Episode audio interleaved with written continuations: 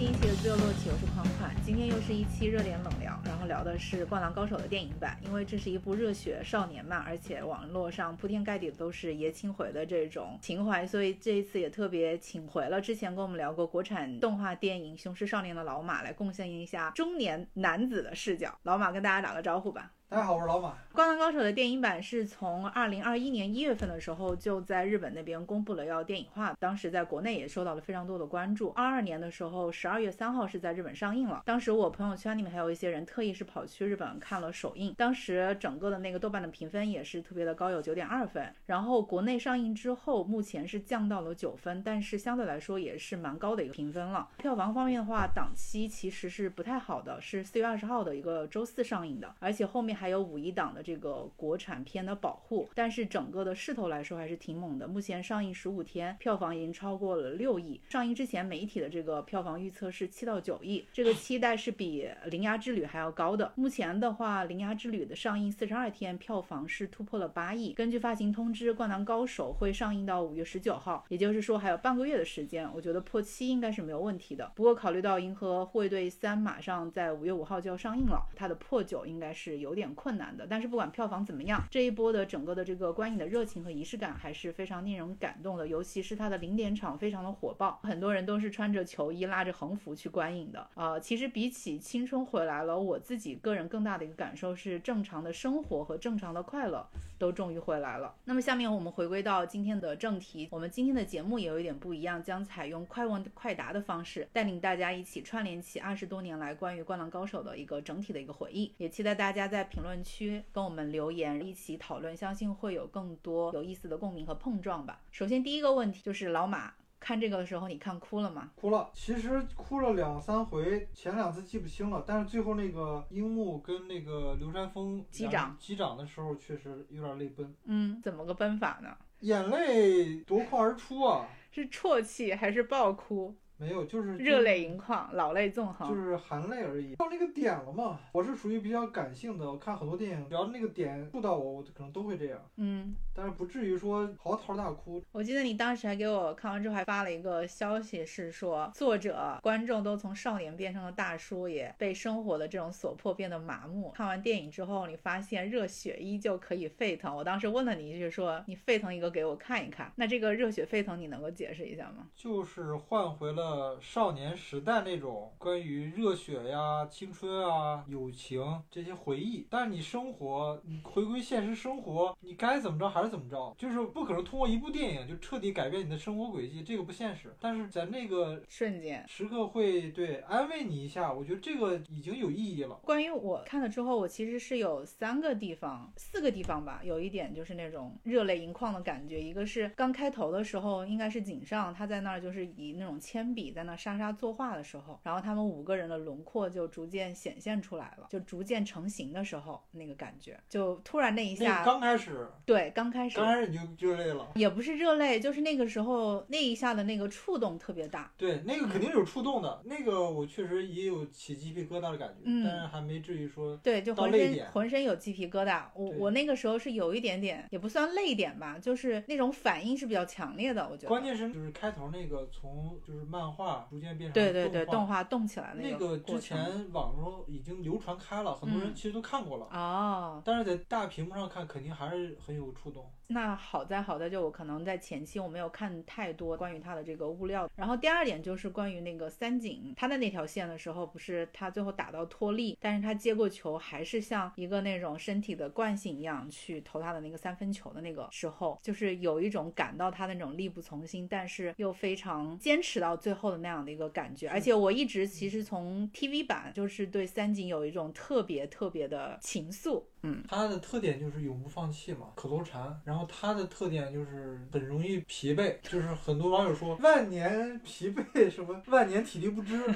大家就留下比较深的印象。这个其实就是你们现在中年的一个状态嘛，但是在这个少年的身上体现的是，因为他之前从因伤退役之后，然后那段堕落的时期，让他的整个人的那个体力是出现了非常大的一个滑坡嘛，所以他要追上来是很难的。但反而是这样的一个相当于有点美强惨的这样的一种。破碎感的感觉，让他这个人物是更加的丰满，也受到更多人的喜欢的。第三个点就是，当然就是你说的最后那个，就是樱木是接过了流川给他传过来的那个球，然后再压着哨子的那个最后一刻投进的那一个球，然后两个人击掌的那个瞬间，那肯定就是一个世纪名场面了。嗯，对，那个在漫画里他是用的整个一个横版，嗯，就两页纸连起来一个全幅的。所以那个只要看过漫画的，印象都比较深刻。尤其是从漫画到这个电影，而且电影里面就是他最后做了一个静音的一个操作嘛。因为漫画本来就是静音的，但是在电影里面，他突然最后那个十秒倒计时的时候做的那样一个静音的操作，你真的能够听到自己的心跳声，周围的那样的一个就是大家那种紧张感。因为当时看的时候是非常满的，我当时看的那一场，因为我看的中文版，当时有很多的小孩儿，就是那种家庭观影，但是小孩儿都很安静的下来，就等着那颗球进的时候，那个感觉是特别棒的。我记得漫画里面。它就是连续好几页没有任何对白啊，也是一个静静音的一个状态。其实他，你看漫画时候其实已经感受到那种紧张感，最后那一刻那一个球那种屏住呼吸的感觉，所以它那个电影其实还原的比较好。而且它电影最后流川枫运球的时候，不是逐渐就变成黑白漫画的感觉了吗？对对对对，是的。对，那个其实它就是蓄力，蓄到最后那个球，那个处理的挺好的。还有最后一处，其实就是字幕开始滚起来的时候，就是在那一个瞬间，我的那个感触是跟开。头就有点呼应的，就是开头的时候就觉得好像以前的那些记忆回来了，但是最后那个字幕开始滚动的时候，我就是觉得，嗯，比起说那个青春回来了，就是大家也一直在说这部电影上映的时候整体的那个宣传语或者大家内心的一个感受嘛，但是看到那个字幕滚动，而且就是这场全国的大赛他们也赢得了比赛，虽然说后面他们肯定就输给了那爱和学员嘛，但是整体来说，你看到这个电影的这个呈现之后，你会发现其实是青春是终于落幕。了的那个感觉，我当时在字幕看到最后的有这样一个感觉，就终于是一切呃完结了，而且就是你能看到电影荧幕上的他们还是那么的年轻，而且你会觉得总有人一直在年轻，就那个瞬间你可能会更加的去接受你目前的一个终点或者衰老的一个状况。嗯，我也有，但是他最后那个片尾曲，我那个曲子本身倒没有太大触动。其实我一直等着他，如果最后放弃直到世界的尽头，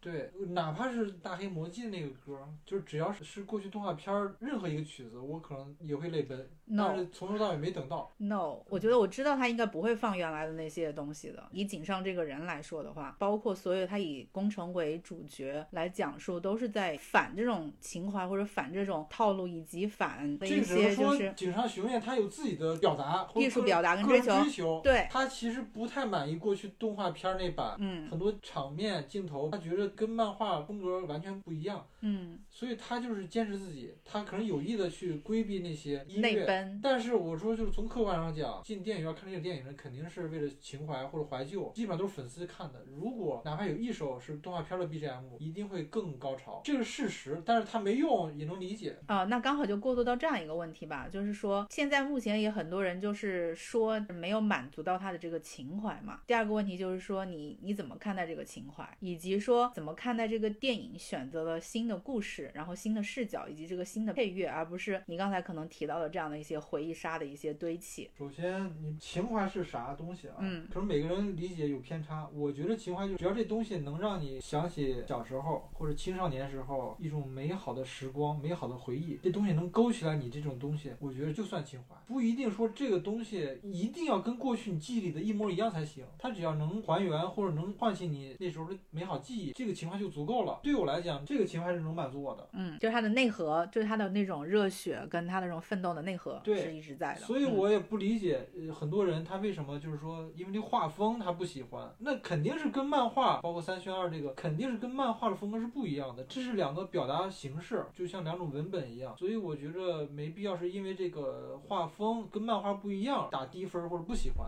这样的话就有点，你等于把自己给禁锢住了。反正我是没有被这个画风影响。嗯，画风我们后面可以再接着聊。先说说你刚才也说到了关于配乐啊，呃，漫画里面更多的大家想要在这个里面看到的一些情节性的东西，或者是说跟以前的回忆重叠相关的一些更多的名场面或者那种名元素的一些内容，以及选择工程作为这样的一个叙事主线。就是这个电影它不是以最后全国大赛江北对山王吗？呃，漫画版是都画出来了，但是。那个 TV 动画版停在了大赛之前，但是对那个漫画版最后这场比赛有有印象的人会发现，电影还原了很多很多名嗯，场面，包括击掌，包括两个人比如互相摆那表情暗示，包括传球，包括樱木跳上那个台子大声喊，然后那个呃赤木从后面一拳把他打下来，包括最后一个球，整个过程跟漫画还原度非常高。那你有觉得没有被满足到的地方吗？对我来讲不算不满，我能理解为什么有人不满足，是因为他是从那个工程的角度去讲这个故事，但是很多人可能会期待的是从樱木的角度，因为樱木我记得在漫画版他对那个晴子说我真的很喜欢，喜欢啊，对，对这个电影他说的其实是篮球嘛电影里面是删除了很多剧情。加上了原创的这个因，为因为视角视角变了嘛，等于是全新的视角，甚至是嗯全新的故事。那你如果一开始你就抱着我还是按漫画的剧情去期待的话，那肯定就是不太满足。包括那个赤木的回忆，漫画版我记得那他被打趴下以后，反正也是回忆了很多东西，但是电影版也没表现。在那里面其实基本上都是配角了，只有那个工程是一条从头到尾的一条主线，其他几个都是那种片段式的闪回。首先，关于情怀的话，我是觉得，并不是说堆砌这些东西，或者说进行各种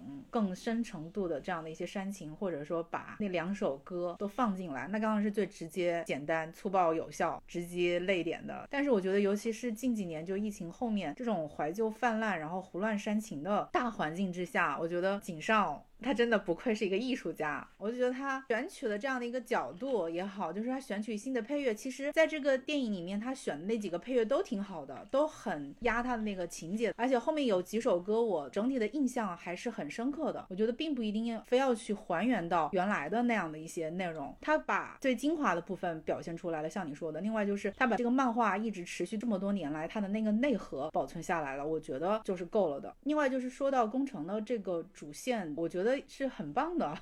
我没有看过漫画，但是从 TV 版的动画里面，另外的四个人，尤其樱木，他们的线都非常的明晰，就是他们的背景故事都说的还蛮通透的，但就是唯独缺了工程这一条。我觉得作为一个电影版，以及作为一个创作者，他把湘北五虎里面的这个人去在电影版里面做了一个补足，是挺好的。而且这一条线，呃，工程的这一条线，我觉得它表现出来一个最大的内核，其实也是这个电影里面想要表达的一个点，或者是这个灌篮高手我想表达的点，就是你为什么要打篮球？一个是个人的成长，其实这几个人每个人都有他们自己的问题，都是其实都是问题少年。除了那个呃赤木，但是赤木也有那种高傲嘛，一直以队长自居的这样的一个一个状态，也是在电影里面通过这种闪回的方式去告诉他，你要可能更加的去平视你的队友。对，还有一个那个还原的点就是赤木跟那三井有一个拳对，碰拳，那个动作跟漫画一模一样，嗯因为漫画版他俩就有很多牵绊，之前就谁都不服谁嘛。是的，那时候就是太突出于自我能力，然后他两个那个打篮球的那个技术思路不一样，所以他俩谁也看不上谁。但是后来和解以后，包括流川枫也知道传球了，他们都已经意识到了，在某些场景下团结。是需要协合作。是比你一个人去那个展现更重要，这个其实也是一种热血或者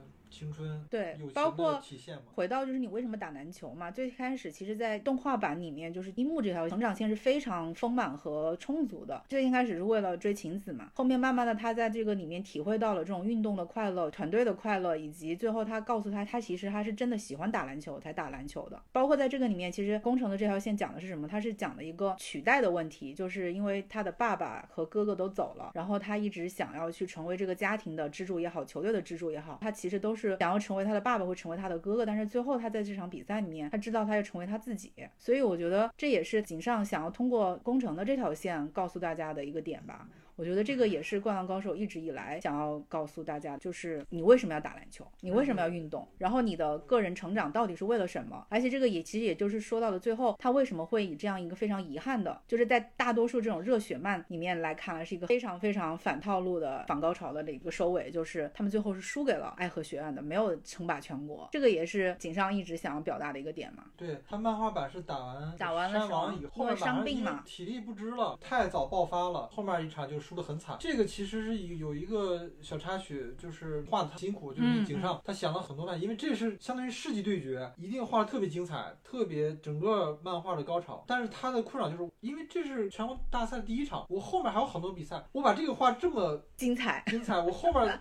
就怎么收尾？然后他就找他的老师北条司，嗯。就是画韩宇良那个，他之前不是给北条北条司做了很多年助手吗？北条司就他其实画风那个时候也跟北条司画那个猫眼三姐妹写实派漫画，对对对，他最早刚出道就自己画的短片没那么写实，但是受北条司影响，北条蛮大的司就是跟他说，干脆就让他们彻底爆发完，然后第二天输得很惨，这个结局也挺好，而且也挺符合现实，而且青春就是有遗憾的，就是青春就是要留下遗憾的现实人生就是这样的。他在那一刻给青春留下一个回忆就足够了。你如果真的让他一路杀到全国总冠军，就从他们这个人的技术上，包括人员配比，你像樱木才打了几个月篮球，也不太现实。是，所以说这样说也挺好的。但是大部分的漫画迷或者这样的，他们想到的其或者是说这个制作的高层，就是为了就是能够一直连载下去嘛，像柯南还在连载，还一直是小学生，那他有 他有现实吗？包括最后那种柯南的剧场版，全都是飞起来啦，各种就是不切实际的，但是它还是成为在日本本土来说，国内其实也是，也就内地也一样，非常赚钱的一个动画系列。但是那井上人家就是不要这样啊。包括他后面就是还去画那个浪客行嘛，然后 也是一个没有结局的一个作品。那是不是还在连载？对他们还没有结束呢，所以我就是觉得他选择工程来讲，我觉得理由是非常充足的，最终结果来看也是很成立的。而且就是工程他在队里面本来就是控球后卫嘛，就是他会要观察全场的人，然后由他来串联起另外四个人他们的一个可能在当时的一些困难或者挫折或者内心的问题，也是非常成立的一个点。工程这个人物其实跟井上的自己的很多背景是相符的，比如井上雄彦也是一米六几，他也是有一个哥哥，好像也是在爷爷家长大吧，然后嗯也是在日本的最南边儿，从小在那儿长大。海岛的那种地方，对，就是他可能把自己的一些投射到他身上对了，，而且这个人相比来讲更像普通人嘛。对。你像其他几个人都是天赋异禀，他就是相对没有那么突出，所以选这个视角也是自己的一个表达。而且包括就是说，大家更想从樱木或者流川的角度了嘛，然后因为他们更像主角，但其实你你联系到观众自身，每个人都是普通人，就是每个人在自己的世界里都是主角，所以让他都是让这个看起来最普通的人当一回主角，我就觉得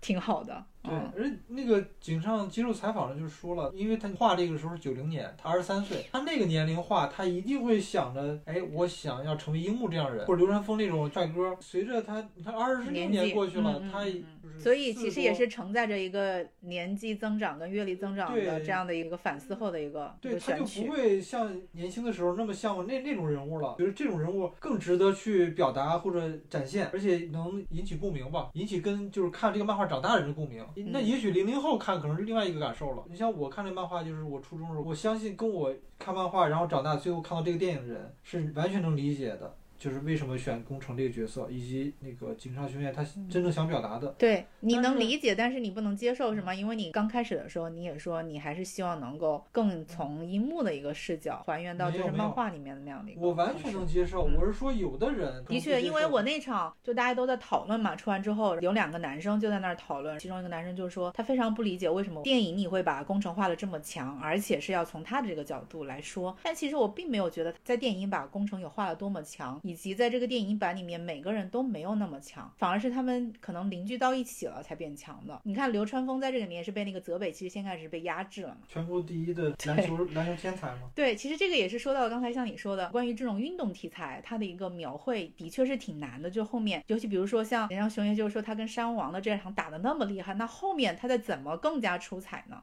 这个其实也是很多这种运动题材的一些作品，他们想要连载下去都会遇到的一个困境，而且一般后面可能会烂尾嘛。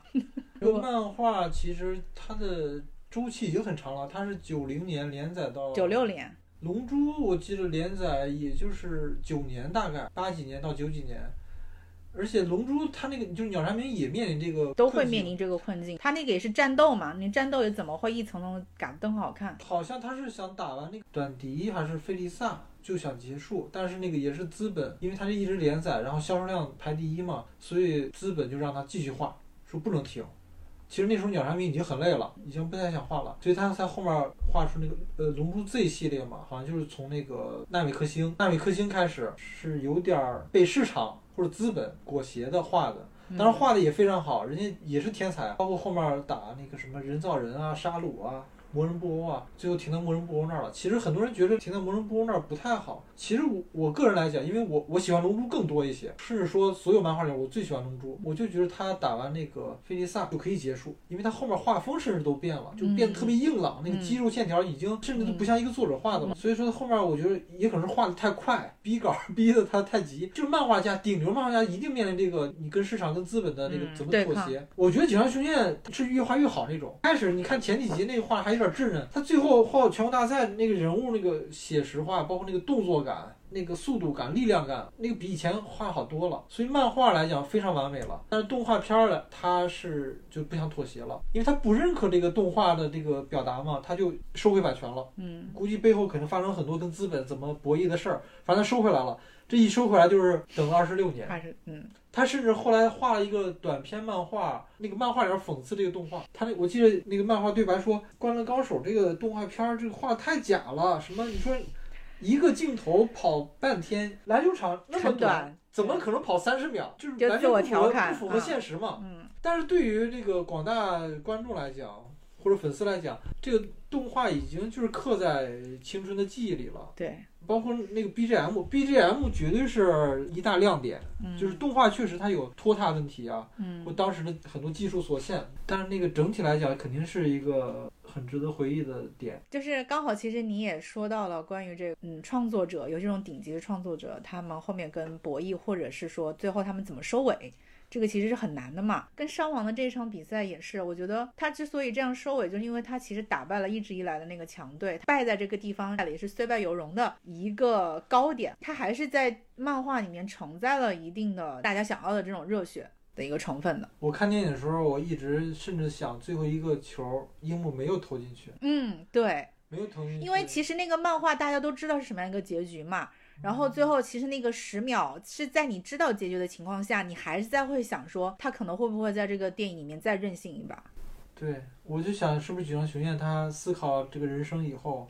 年龄也到了，他觉得人生。不该那么完美，他那就真的会掀起跟进击巨人一样掀起网络骂战了。也就是说，他最后还是尊重他最早的那个漫画结局。对，就还是圆了大家一个梦嘛。但是我的意思是，如果他真的没投进，我也能接受。但是我觉得可能很多人不接受，很多人会给他寄刀片的吧。好的，再下一个问题，大家也说了很多的，尤其是一些直男观众说了很多的，就是因为觉得电影版的晴子特别的丑，而且因为这个晴子的丑去打低分。那你觉得晴子的外貌会影响你的评分吗？或者你的这个打低分的人，就是像 我跟我刚才说的一样，就这些人他是觉着樱木流川枫就应该成为主角，嗯，故事剧剧情应该围绕这个樱木来展开，所以他觉得这个哎晴子怎么这么丑，甚至晴子的戏份很低。但是问题人家这个电影的主。主角是工程，晴子已经是女五号了都，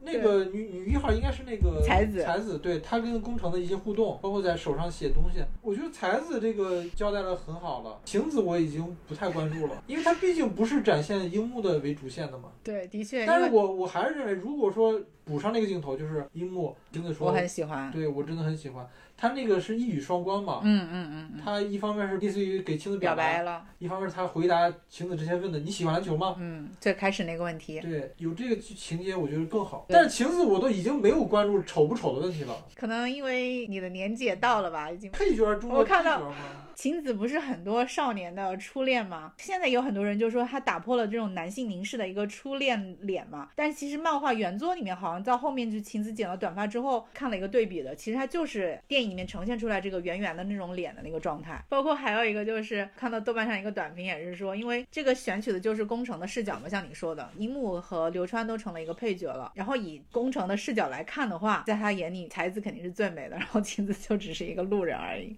就是难得的一个。典范。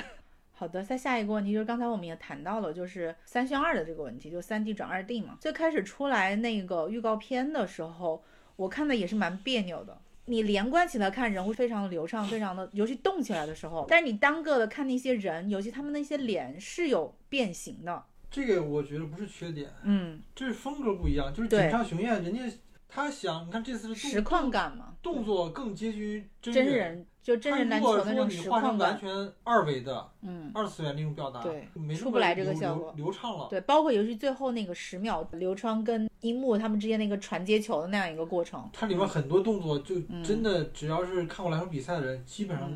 已经跟真实很接近了。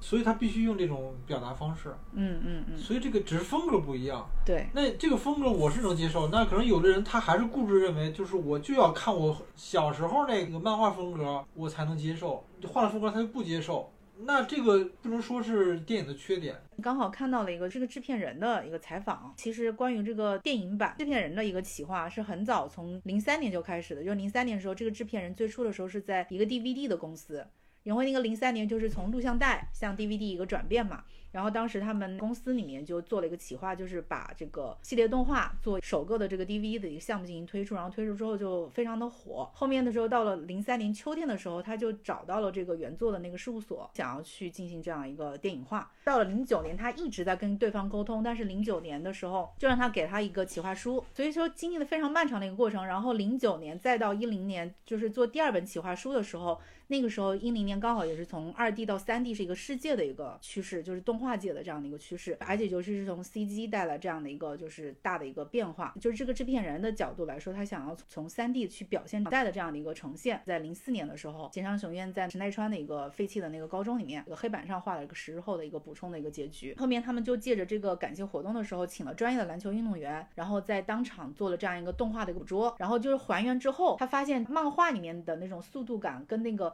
实际的这样一个篮球比赛中的这种秒数和节奏是非常一致的。他当时以为说这种三 D 没办法呈现出来，但是最后他觉得通过这样一个实时的捕捉。以及还原之后，他觉得是能够呈现出来更好的一个节奏的，所以他就是把这个 CG 建模的这样一个企划书递交给了井上雄彦那边。零三年到一零年过了七年，又没有下文了。就是这个给过去之后，到了一四年的春天交了第三。本样片的时候还是没有一个结论，到了十二月，就是到了那一年年底的时候，最终才同意了动画化，而且当时就是商定的，就是说这个脚本跟导演一定是要由井上自己来做，而且你知道井上这个人，他肯定就是一定要有绝对的控制权的，所以是一五年一月份的时候开始这个井上进行构思这个剧本的，所以你看看这个电影的周期就有这么的长，其实它的这个长的周期里面，从呃零三年到一五年，然后到二二年正式上映，经过了。一个整个的其实也是切合了整个就是全球的动画的一个发展的一个趋势吧，以及技术的一个革新的一个趋势。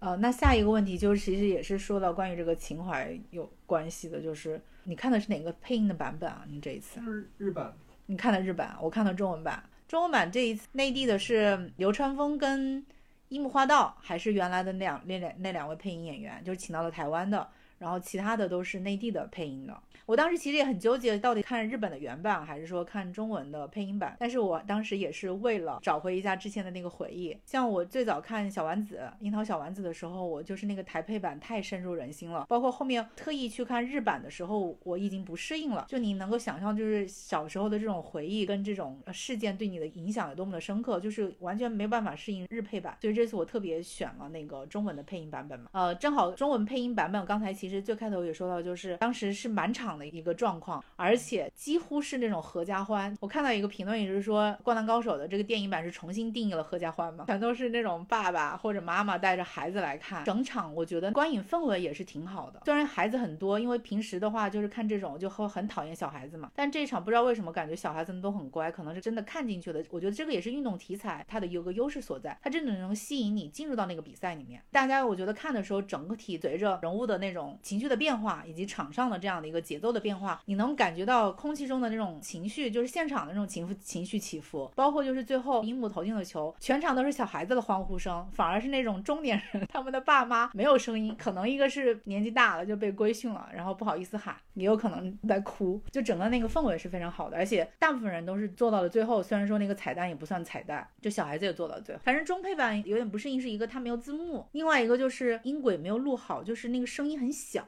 我看日文版没什么问题啊，挺投入的，也有中间离场的，但是那个肯定是完全不是粉丝，根本看不懂。以前有的他进来就是玩手机，没耐心看，那个就不是粉丝。这个电影人家其实他就是粉丝向电影，我觉得只要是粉丝，他应该都是能看到一直坚持到最后看完的。嗯嗯。但是小孩子这一点我也蛮讶异的，反正我的前排没有什么人玩手机。这个就是百分百。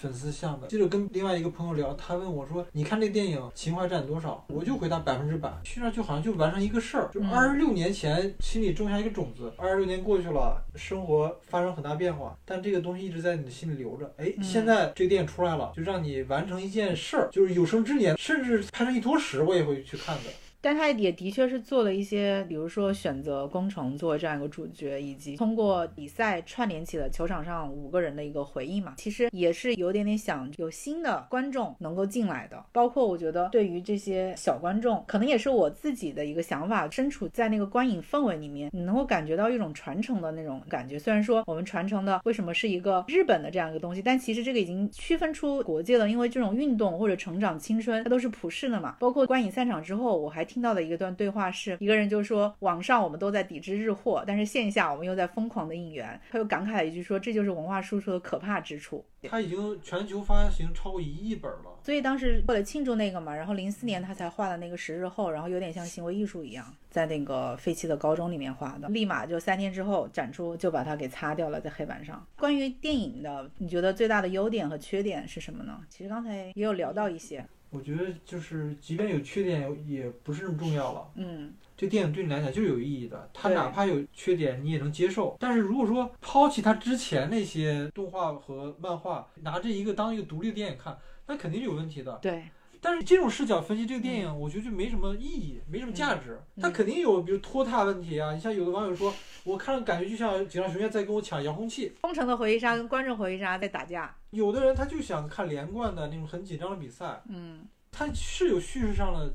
问题的，节奏问题。它确实也就打个七点几分，它九点几分一定是有情怀分。关于电影的部分差不多结束了，我们可以再回到一下关于这个整体的。灌篮高手的漫画呀，或者说我们的一些回忆啊，TV 版的这些。所以下一个问题就是，你最早看灌篮高手是什么时候？然后当时看的时候是一个什么样的契机？有什么难忘的事情？初中吧，初一还是初二？那时候应该都是盗版，盗版漫画。最早国内的漫画版是零四年才引进的，我小时候动画版是九三年是日本的出的，九五年才引到内地的。因为我小时候都是先看漫画嘛，从小学就看各种漫画，最早可能追溯到机器猫。阿童木、龙珠、圣斗士、乱马、韩玉良，所以这些你全都是看的。悠悠白书肯定是先漫画，肯定要比动画提前啊。但是那时候看有什么问题，它不像现在，你可以一买买一套，从第一集连贯看。那时候我们看不定谁那儿有一本就借来看中间的某一卷的某一本，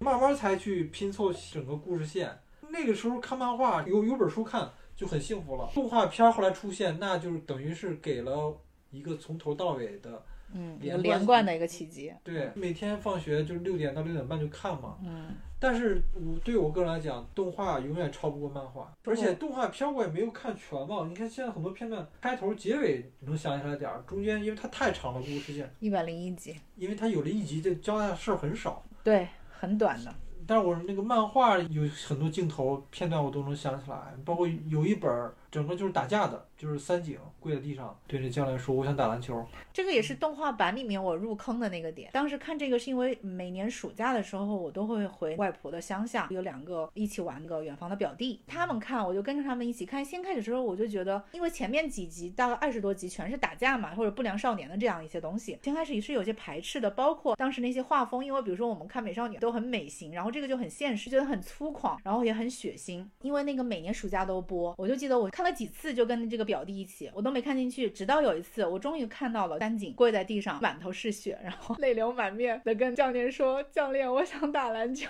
”我是从这个点，然后就开始哇，真正看进去了《灌篮高手》。然后后面就是每一年的暑假都会重看，所以其实动画版我是看了很多遍的。就是那个时候你还不知道现在所谓的什么破碎感啊、缺陷美，但是你会看到他那样一个那么暴力的一个人突然一下跪在地上的那样一场戏。他真的还是用情在打动你，就对于我当时的我来说啊，然后因为它停在了全国大赛那儿嘛，很想知道后面到底发生了什么。当时互联网又没有那么发达，关于结局有各种传说，就是在学生之中这种流传最广的，然后也是让大家都在哭的一个，就是说流川枫吸毒去世了。虽然他去了美国，但因为美国强人太多，然后又以他是这种个性，当时还流传过好多这种版本。那个黑板上是不是画了那个赤木？是不是最后也没有考上他想要的那体育大学？就是最后他的每个人的结局，并不是想象那么美好。也就是说，赤木其实是梦碎了。嗯，他想在高中拿下全国冠军的。包括他跟木木一直都在说，这是我们最后的机会了，这是我们最后的暑假，这是我们最后的夏天。对，其实这个遗憾的结局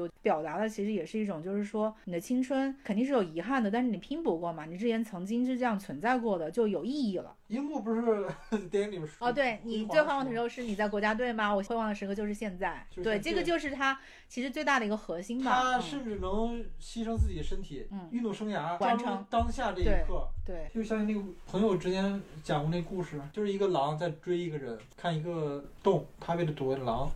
就跳下去了，然后那个洞底下有毒蛇，然后他就赶紧又往上爬，他就是双手跟双脚支撑着。这时候他体力不支，很累的时候，忽然发现那个洞上伸出一个小树树芽，上面挂着一滴蜂蜜。在那种危机下，他会忘记当时的处境和危险，他忘情的去舔那滴蜂蜜。这个就像人生。就是人生，你面对就是前有狼后有虎，然后各种坎坷。嗯。但是你当下能抓住那一个蜂蜜的时候，你要尽情的去舔，去忘掉那些。樱木当时也是，他可能知道会以后身体甚至打不了篮球，他还要蹦那么高去抢篮球，还给我。才子也警告他了嘛，就说你再这样运动生涯可能都会断送掉。但是他还是上场了嘛。这是我人生最辉煌这一刻，就是在现在嘛。刚好也查资料的时候发现，《灌篮高手》获得过什么，你知道吗？零九年的时候，他入选了新中国六十年中国最具影响力的六百本书。六百本书还是六百本漫画？六百本书，整体的书不只是漫画，这个是零九年中国图书商报跟中国出版科研所联合评出的新中国六十年中国最具影响力的六百本书。对，它对青少年影响是挺大，而且它教育意义其实还是蛮强的，包括那些不良少年到运动男孩的一个转变。所以说，我有钱，我一定会收集一套珍藏版，有一款鞋盒版。烫金的那几个人物烫金的，在鞋盒上送鞋带，正版的三十一本书，多少钱？闲鱼上卖三百五左右吧。嗯，我还有三千五呢。三百五，它那个是小开本啊。然后包括龙珠我已经收集全了，龙珠十年前买的。嗯。因为之前小时候全看了盗版，我到现在没舍得拆封。嗯。再下一个问题就是，你刚才其实也说过嘛，就你最早就是看的原著漫画，跟 TV 版的这个整体比起来，你觉得有哪些重大的区别？这么说吧，嗯，如果二选一，一定要看漫画。那肯定就是你看漫画跟看动画的感觉是不一样的。当然也想补，但是补起来需要一个契机。我在想着，可能都是等我七八十岁的时候再去看一下这个漫画，重新燃起。那就太晚了，那就太晚了。怎么会晚？我跟你讲，中年看小时候的漫画，我觉得是正合适的，因为大家都有中年危机，后劲儿不足的时候，你又能燃起点热血，继续往上爬坡。看漫画的感觉，一个是你能领到作者最直接的表达。动画版它要考虑一个很多情节，它适不适合青少年观看，因为电视可能覆盖面更大。你比如说打架。那一集漫画它画了整整一本，动画片不会画那么多，它会删掉一些，对，太暴力了。我包括龙珠里面那个原著漫画很多那个有点 情色的，它其实片都会删掉。我当时看龙珠的时候，TV 版里面就有一些是叫布马吧，他的那整个造型，包括侠盗行业良，我小时候看的都是干净版，后来也是盗版的，出了一套就是完整版，那里面很多成人的东西。对，北条司还蛮成人像的，包括猫眼三姐妹跟你说的那个城市猎人，在日本人家定位就是十八岁以上的观看的。那时候小时候看就觉得北条司是不是忽然变态了？其实不是人家忽然变态，人是你之前看的是删减版，人一直就变态，不是忽然变态。嗯，好吧。再下一个问题是，整个故事就漫画也好，电影版也好，TV 版也好，你最喜欢哪个角色或者哪一对角色？可能跟警察学院差不多吧。小时候喜欢看樱木，现在我觉得工程。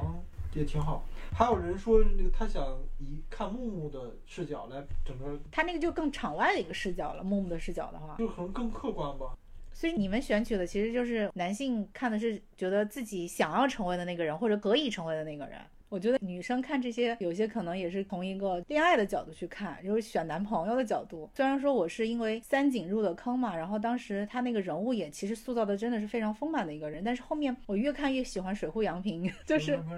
就樱木军团里面的那个超会打架的那个，你看你都对他没有印象。配角吗？配角，他替樱木和篮球队扛下了很多啊，他其实才是樱木军团的那个灵魂人物，而且他相当于很多就是纵容着樱木在去做他那些张扬霸道的事情，但是他又能够甘愿成为一个配角，总是给他们默默的进行这种收场，而且是一个非常冷静中又一个非常温柔的人，正直又很有义气的那种感觉。我觉得这个里面塑造的这种男性的友谊跟这种义气的那个连接也非常。非常的好，我觉得。电影里没有表达。电影里那由于篇幅，他们有赛场上的这种队友之间的情谊嘛。而且我觉得是最后打气的时候，赤木说那句话，我觉得也非常好。他就说，虽然我们算不上什么好的朋友。但是还是要谢谢你们，就是赛场上的这样一种战友之间的情谊嘛，就是你不一定是说线下了也一定要很好，包括樱木跟流川的那个世纪大击掌，另外就是流川枫和仙道章之间，就是这两个人也是我的那个同人文的一个启蒙，也是这种命定的一个对手，流川跟樱木是一个 CP。然后跟仙道也是一个 CP，但是流川跟仙道的 CP 是更火的一个 CP，就这种把男人的这种友情，就 bromance，按照这种爱情来写。其实我觉得三井那条线为什么那么动人，是因为他是从一个不良少年转换成运动少年，而且他带动了他们那一批人走回正道吧。所以我刚好也是在补到第三十三、三十四、三十五集的，就是 TV 版的这几集，刚好也是一个整个的过渡。当时三井剪了头发，决定重回赛场的时候，在街头遇到过骑摩托的铁男，那种惺惺相惜的。这种感觉，他其实也是陪伴着三井不能打篮球，到现在他又重回赛场这样一个过程。他当时就没有为难他，也有一句名台词就是“再见了，运动男孩”，就是他们之间的这种男性之间的友谊吧，尽在不言中那种感觉。还有一集就是为什么他都是个男，还有一个叫德男的学校的转角碰到了三井，跟三井说看到以前的好朋友还在篮球比赛里面活跃，也挺光荣的，真的非常高兴。三井回了一句说：“傻瓜，我们现在也是好朋友。”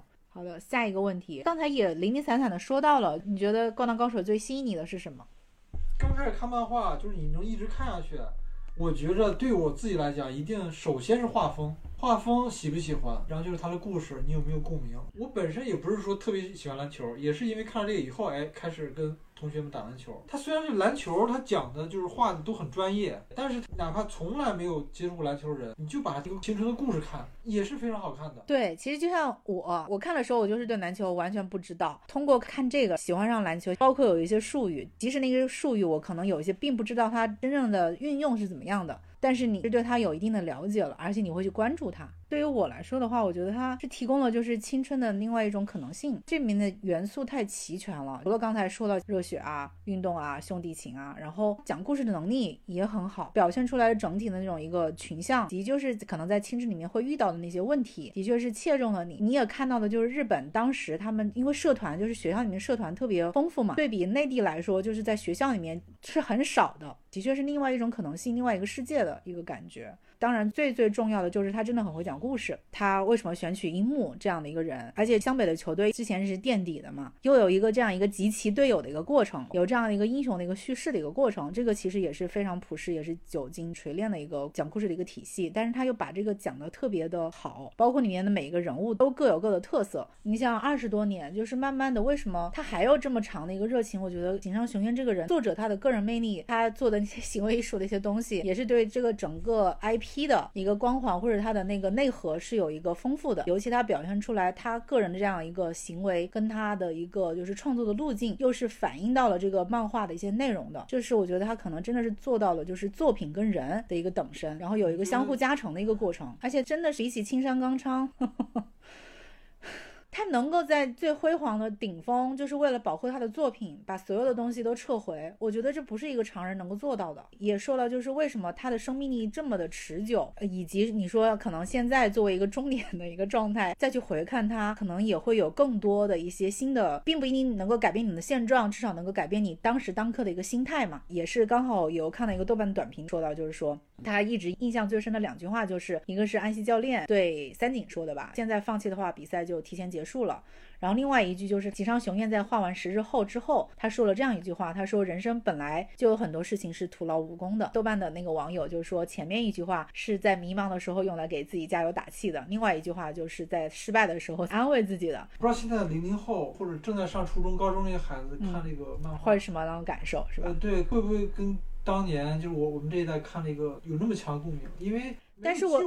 但是我觉得主动去找到或者搜索出来去看。因为我们那个那一代其实是电视儿童嘛，就是他在电视上你就放，你就在看嘛，就自然而然的一个过程。但是我觉得《灌篮高手》它的生命力应该是长存的，就是观影场的那个小朋友他们的反应来看，他们回去肯定是会补动画的，而且在他爸爸的带领下，为了寻找共同话题跟孩子不要产生代沟，也肯定会去给他们翻出来看的。另外一点就是为什么说到这种运动题材，它的这种长存以及它这个里面的人物其实也没有很强的时代性，包括我现在转回去重温这个 TV 版的动画，我还是觉得它很好看，就是它的生命力，我觉得是一直会存在的，只是说它不可能像我们那个时代一样，这个其实也是媒介的变化嘛，就是不可能像我们那个时代一样成为一代人这么强大集体的记忆，现在可能就是更加的分层了。下一个问题，《灌篮高手》跟《足球小将》啊，还有《棒球英豪》是日本的运动漫画的三大巅峰，然后另外两部你有看吗？看了一点儿都没有看完，可能要不就是画风，要不就是故事没有吸引我。我《棒球英豪》我是没有看过的，《足球小将》我应该是看完过，但是《足球小将那个据》说因为足球小将的热播嘛，然后就影响了日本的对足球事业的重视。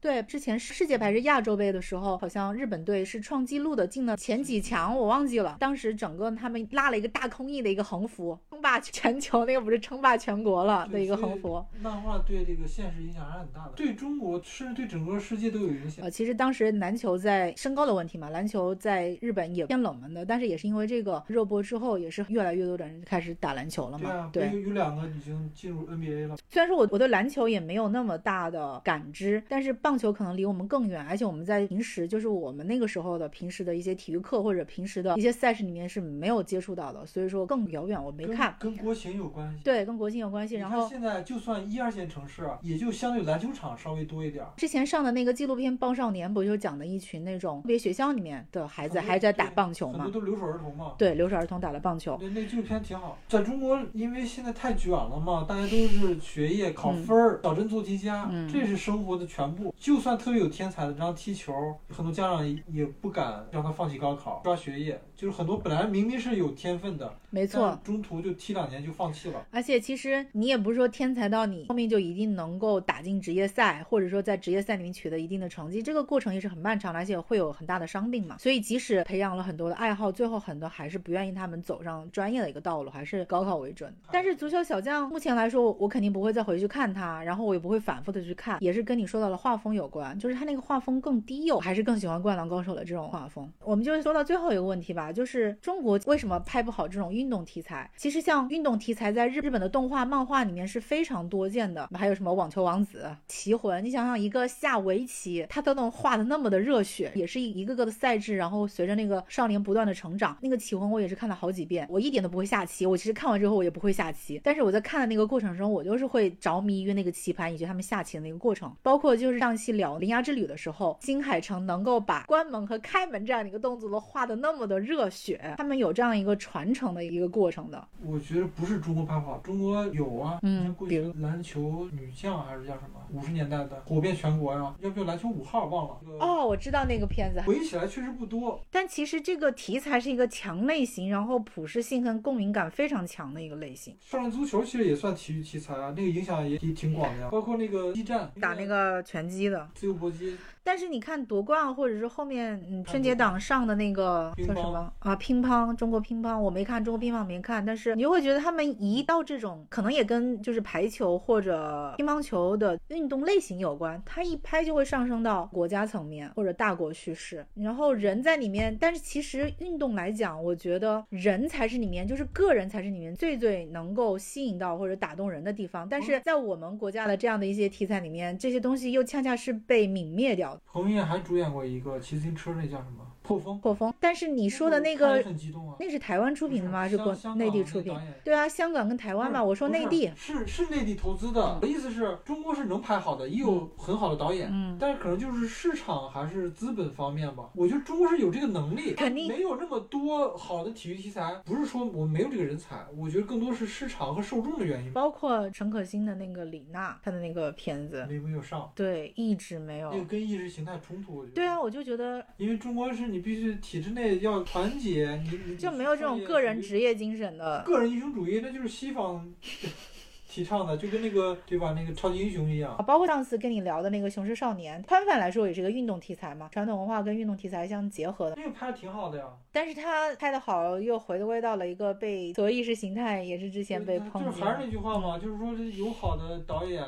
其他的因素影响的。这个其他因素也是为什么拍不好的原因嘛，而且是重要的原因。宏大叙事或者是说这种正能量里面就掺杂不了这种个人的私情，但其实，在运动题材里面，恰恰又是这种个人的挣扎的部分，或者战胜自己、认清自己的部分，才是最重要也最动人的吧。包括《工程》电影版的，他战胜他自己，站在赛场上的应该是他自己一样。好，我们这就要演唱游泳，反正我记得有一个是盲人，然后黑眼，他他也有那个花样游泳。他们基本上像那个大明号，还有那个什么什么的，他们他们他们，对，还有日本，还有那个。